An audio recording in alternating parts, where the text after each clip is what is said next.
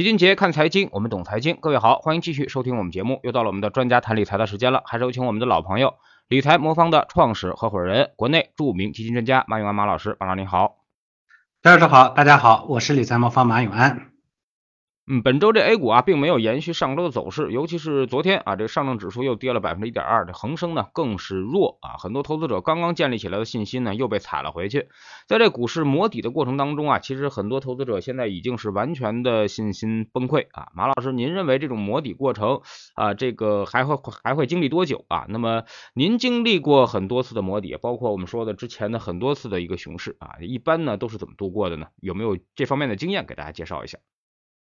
嗯，首先这种情况非常正常啊，大家都知道这个市场真正的底部是怎么来的，它并不是因为什么基本面，因为这些那些，那因为基本面也好，政策也好，这些的估值也好等等，这些呢都是看得见的，而这些东西呢有一个基本的逻辑，就是它是靠理智来决定的，或者说。呃，客观情况来决定的，但是市场真正的底部呢，是由投资者的资金啊投票来决定的。而在这个阶段呢，所谓的这个投票呢，其实是一种非常不理性的行为。那简单的说，就是必须得把这个呃空头啊，这个这有能力啊去做空的。无论是他是主动的还是被动的，是被吓破了胆的还是主动看不看好的，不管是怎么样，把这些能力的消耗光。所以呢，市场的底部啊，一般都是在把大部分人的信心磨没了以后才出现的，就力竭了啊，没有能力再往下打了。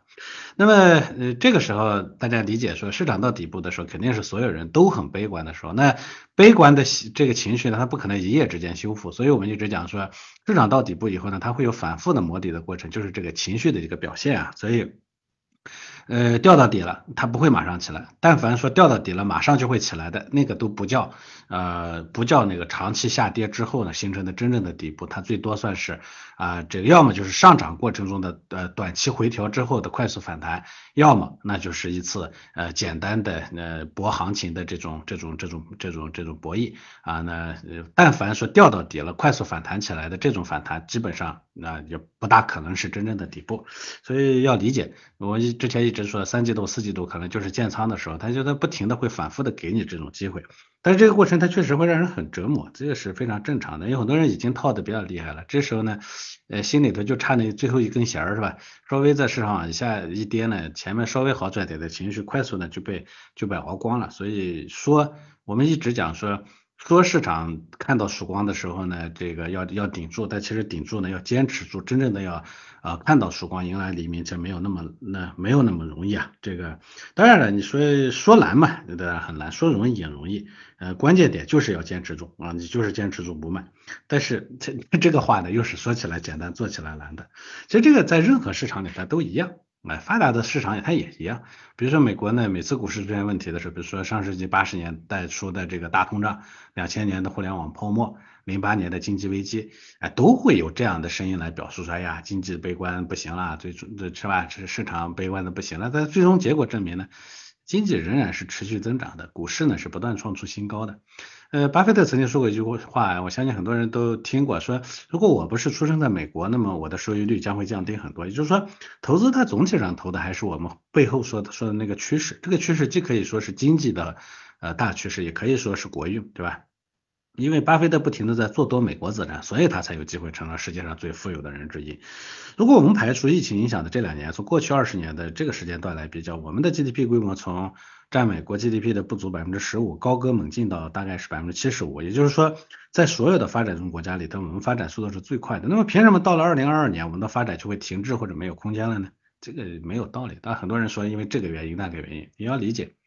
在一个真正的趋势面前，所谓的这些外部的这些东西，它都是啊，都是没有真正的杀伤力的，它最多会延缓。其实今年我也很多次提到，我们已我们虽然已经是世界第二大经济体，但是我们的空间仍然非常非常大。我们的人均 GDP 只有一点一二万美元，呃，大概也就相当于日本相对于美国大概是六十年代上世纪六十年代的水平，韩国呢大概是。呃，一九八七年左右的这样一个水平，所以只要我们自己不出现巨大的错误，经济增长它是可以持续的。那么我在这个时候，我们担心我们会出什么巨大的错误呢？其实很多东西都是无中生有、想象来的。所以啊，在摸底的时候呢，要有一点孤勇者的气势啊，排除噪声。你要记住，经济增长空间依然很大，只要记住这几个点就可以了。嗯。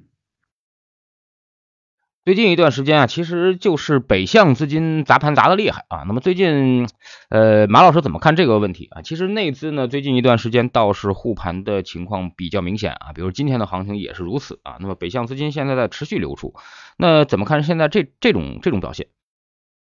我觉得，嗯，很多人把北向资金看作一个资金，这是不对的。嗯，北向资金它其实包括几种来源，一种呢是外部的机构投资者，第二种呢是其实是借借到北上的一些散户资金啊。大家都知道有很多机构、很多个人的资金呢，也是在呃香港啊，在境外呢，其实借到北上，在在在操作这个国内的市场。所以这两种资金呢，它是完全不一样的。前一种资金呢，我们说它是理性的资金，它一般呢会逆势来操作，很多时候会逆势操作，而且历史上几次都证明了这种资金呢，它成功操作的概率是比较高的。但是我们不要不要忘了，对于这些资金来说呢，中国市场只是它全球市市场里头的一个部分，而且呢，目前来看呢，这些资金呢，在中国市场的占比远不如它在成熟发达国家的这个占比，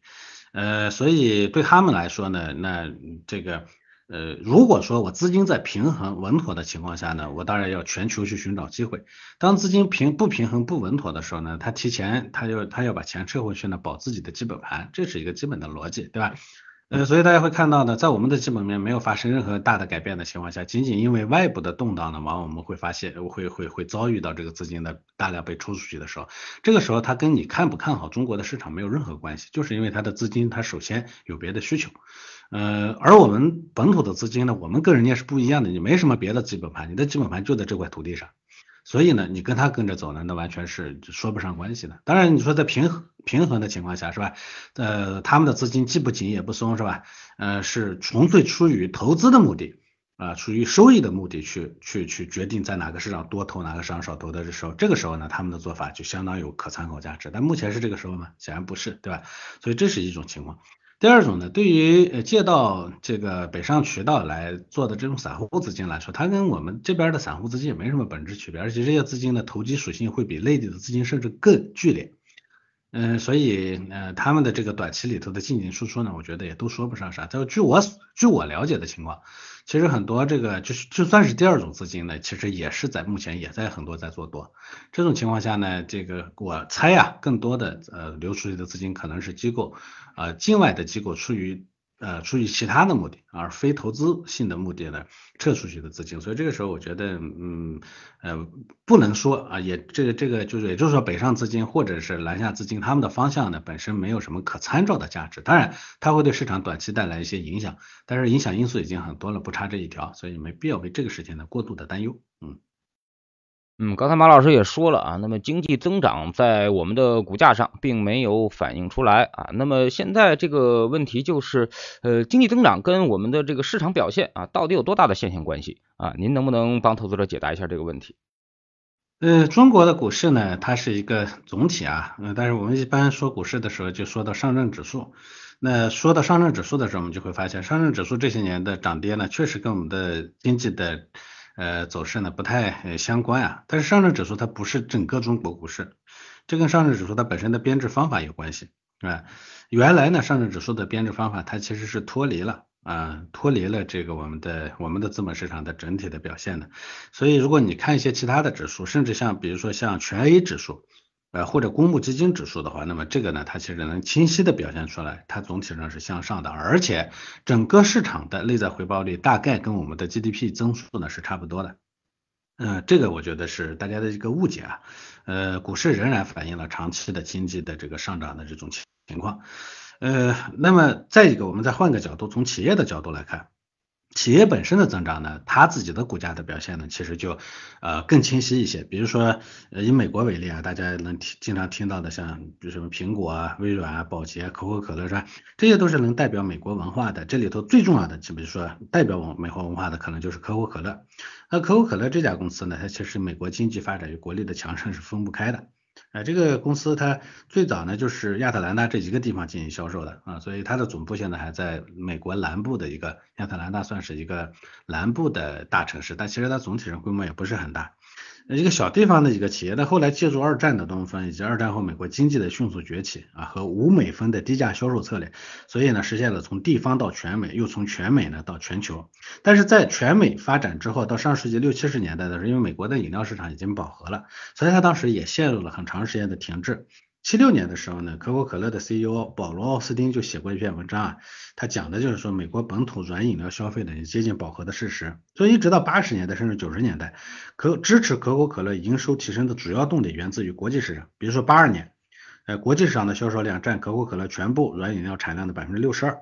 那如果在可口可乐全球化的过程中，美国没有美国国力持续增长和全球文化输出，同时呢，把可口可乐作为美国文化、美国消费生活的一个代表的话，它很难形成这种轻松的啊获胜的局面。那再比如说是咱们的华为、海康等等这些企业，为什么国外去针对你啊？其实所谓的安全问题，大家都知道，这都是借口啊。这个就跟说有个笑话说，呃，这个这个这个这个狼要吃小羊是吧？呃，先要问说你为啥没戴帽子，对吧？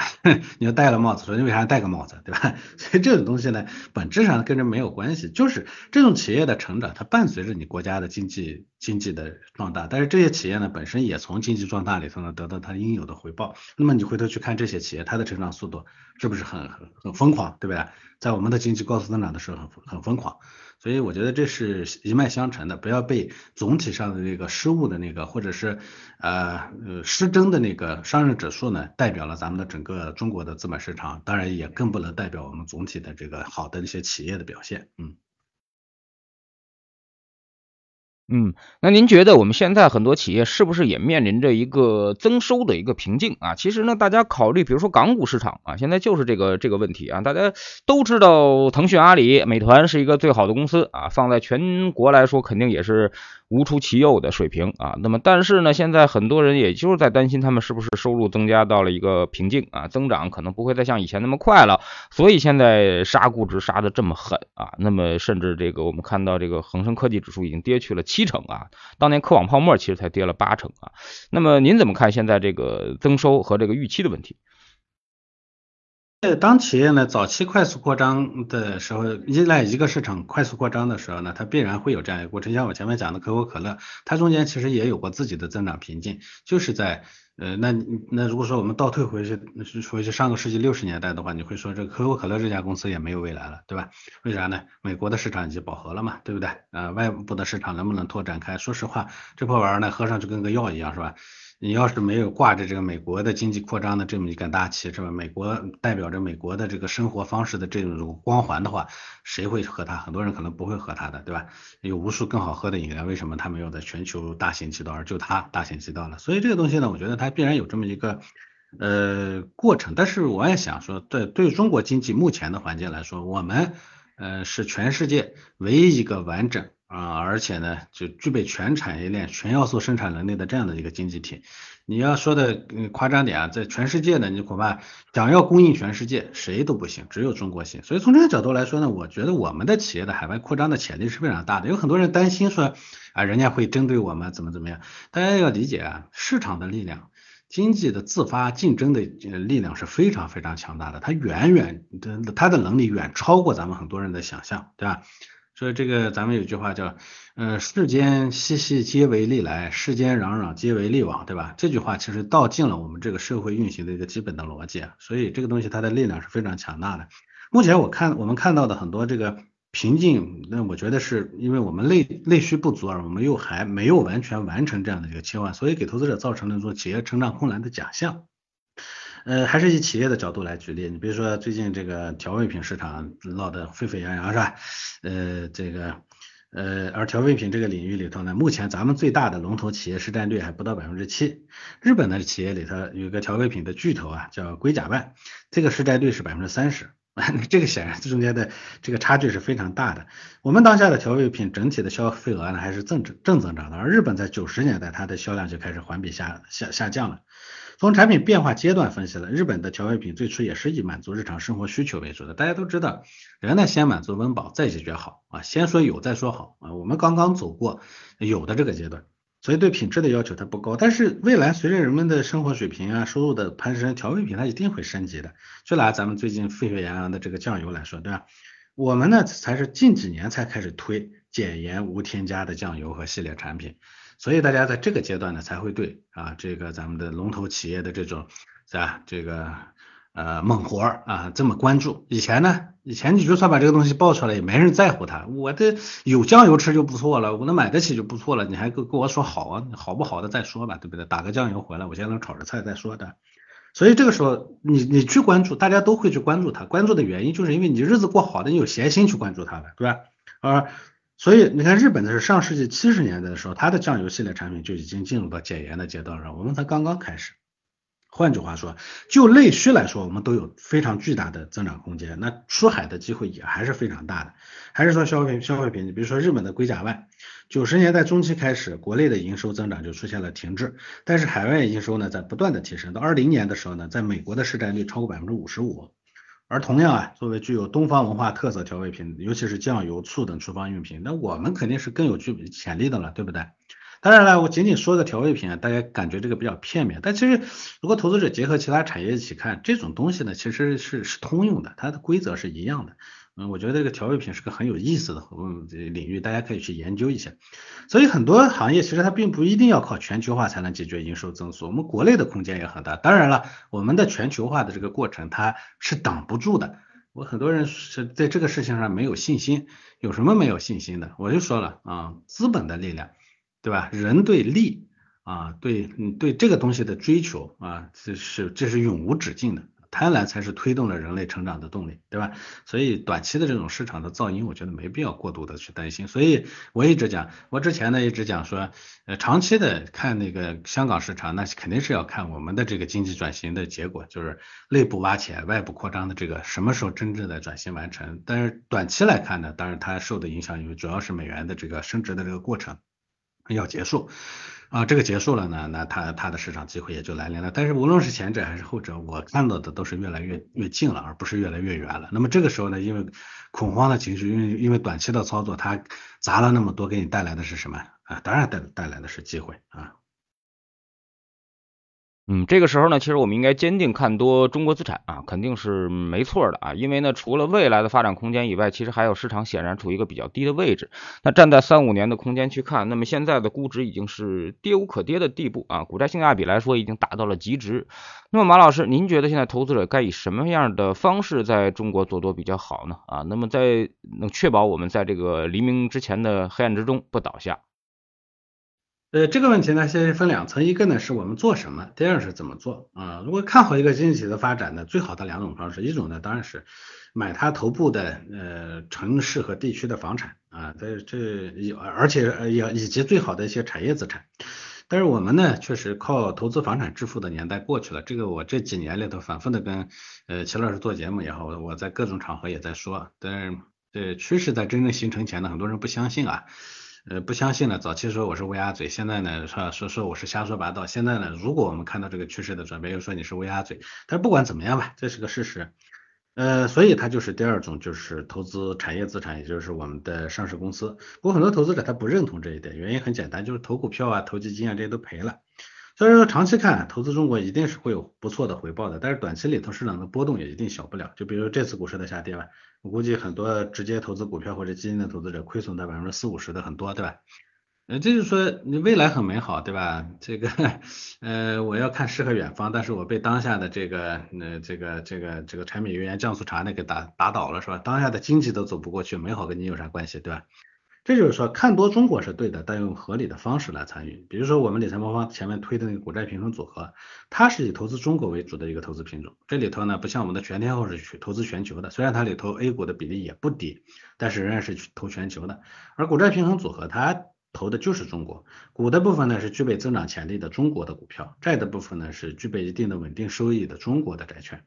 所以这种情况下呢，呃，他首先投资的是中国，但是因为他这种平衡配置的关系啊，所以呢，他过滤了大部分的过多的风险，那么把风险控制住了。风险控制住呢，第一呢，本轮股市下跌，你可能伤的没有那么严重，甚至可以说稳稳的跑赢其他市场参与者。那么未来反弹了，你能够获取到合理的收益，只有这样的，我觉得在这才是正式呃合理的方式。我这一直跟大家讲，看看多和。呃，一和无脑的一一波流，这个呢是不是一回事啊？看多要用正确的方式啊，是吧？你就像说，呃，这个打仗的时候，说我已经看到我们要赢了，所以这个时候呢，我是全身不呃不穿防护的，我就举着枪，我就走到人家的阵地前面去了。那你是呀，你要赢了，但你赢的是你的军队，不是你，对吧？你可能还没赢到你的军队的人，一枪打死在前线了，对不对？那即便是看到要赢了，这个时候呢，更要。哎，稳妥可靠的啊，站在这个前前端。当然，你不能说说看你看到赢了，我们等到赢了再去。大家都知道这个时候的收益率，但凡所有事儿都已经结束了，趋势都已经明朗的时候，的收益率已经已经下滑了，对不对？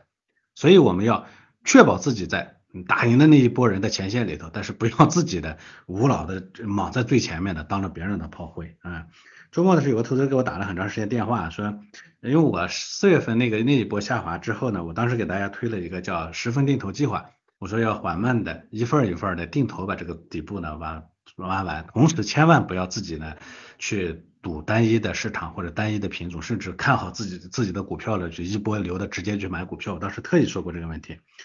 那所以我当时的逻辑叫市场触底了，但是不要赌判断。而是要正确的方法。当然，这个投资者他把钱分了两笔，一笔呢是用我的方式加仓理财魔方的组合，另一笔呢自己抄底了几个弹性比较大的基金。啊，前者呢在二次触底的时候有回撤，但是压力没那么大。而后者呢，嗯，下跌的触底的过程中呢，给他造成了非常大的心理压力，所以他在最后急跌的时候没有撑住，把它卖掉。可以说，那这个时候其实按照常识来说，大家都知道曙光正在来临。但是错误的方法使得他在那个时刻他没有撑得住，那曙光跟你就没有关系，所以我也就这个月这个呢给投资者呢写了一封信啊，名字叫用正确的方式方法赚常识的钱，我觉得用常识就可以。现在的这个时刻市场究竟未来会怎么样，我觉得不需要去过做过多的判断，常识就能告诉你。但是呢不正确的方法。嗯，会让常识呢被淹没在那些短期的心理压力之下，最终呢，你可能就不是被常识，你常识能判断到的东西没拿到，你被那个现实的这种错误的方法打败了。嗯，所以大家可以下载理财魔方 APP，在首页就能看到这封信。呃，主要还是希望大家能用正确的方式投资啊。嗯。嗯，从根本上来说呢，用组合配置的方式啊，那么股比如股债平衡组合这样的产品啊，慢慢投入呢，即便股市下跌，其实最大程度上呢，也能够控制一定的风险，起码比市场的均值跌得更慢嘛，而且还有更多的债券可以拿来低位补仓使用啊，呃，这么好的投资时机啊，那么投资者呢，但是介于现在的情绪之下啊，他就是不敢加了啊，那么马老师您觉得这是什么原因？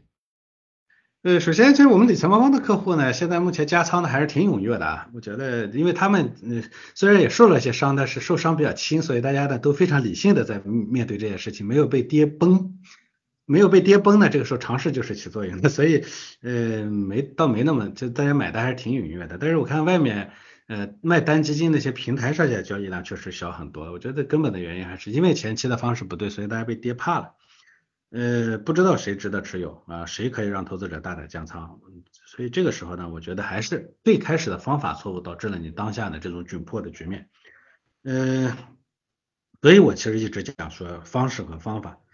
嗯，因为投资里头你永远其实判断的就是风险和收益，对吧？嗯，风险呢要控制回撤，然后呢你才能获得回报。那对于呃这种担忧啊，我是理解的。呃，这个，但是呢，我也说，在这个时刻呢，你要，呃，如果前面的方式错了，在这个时候呢，有要有勇气对自己错误的方式进行调整。方式错了，这一次就算你扛过去了，下一次你还会毁在这个方式上。所以这一点上，我觉得大家，呃，大家要理解。那么，呃，对于自己的持仓啊，如果投资者在这个时候呢，要做一些调整的话，嗯，我倒是建议给大家可以做一些调整啊。如果你当然你可以去买我们的股债平衡组合是挺好的。如果你自己不想买，你要做一些调整，我觉得呃这个呃可以去做一些做一些适当的这个嗯资产的调整。调整的方式是，如果呢你现在的这个心里头的惊惧压力来自于说你这个前面呢加了过度高的仓位，导致你压力过大，把仓位稍微降一降啊，按照我们股债平衡的这种模式呢放一部分债券，这个呢才能确保咱们说。市场是不是到底部了？是，但是呢，市场会不会说明天就涨起来？可不一定啊。所以这个后面呢还会有一段时间的这个煎熬，让大家呢把这个呃心理上的这种压力呢度过去，把过去的这种呃带来的这个心理冲击吧，PTSD 是吧？PTSD 就是前面造成的这种应激创伤要把它消除掉，这样的话呢市场才能真正起来。所以在这个时候呢，我们不要被人家的呃把我们波及到了，所以仓位过高的话，稍微往下呢调一调，稍微往下降一降，降到股债平衡组合的这样的一个结构。第二呢，对目前的这个板块啊，我觉得也可以适当的进行调整，但是大家都知道板块调整这个难度其实挺高的，这里头它有一些操作，一个呢就是要把这个啊风格呢要要要要要调整，比如说你大盘有一点，小盘有一点，成长有一点，价值有一点，对不对？另外呢，一些比较好的板块呢，也要适当的做一些调整，但是我要说的。无论是做那个股债的比例的调整，还是做这个风格的调整，还是做里头具体的板块的调整，这个里头呢，其实都有很多的工作要做。大家都知道，常规一下，其实普通人很难做对这个操作。这也其实是我们那个股债平衡组合里头已经帮大家做好了的。我建议大家可以下载理财魔方 APP，了解一下股债平衡组合的收益曲线以及它后面的实际啊配的一些方呃方东西。啊，比如说它的股债比例是怎么调的，那个风格大小盘是怎么调的，具体的板块是怎么调的，其实我们这里头有一套比较复杂的机制和算法在支撑。呃，我们有一个很很好的 AI 的智能系统啊，它既可以去帮你调整这个股债的比例，也可以调整这个风格的比例，当然它也会给你调整一些当下认为比较好的板块的比例。这个操作呢，其实帮你已经做完了啊。我觉得，如果你自己觉得懒得做那些操作的话，你就可以去买这个组合。如果你说，哎，我还就想自行操作一下，那这个时候呢，积极的进开始进行调整和布局，那是非常好的时候啊。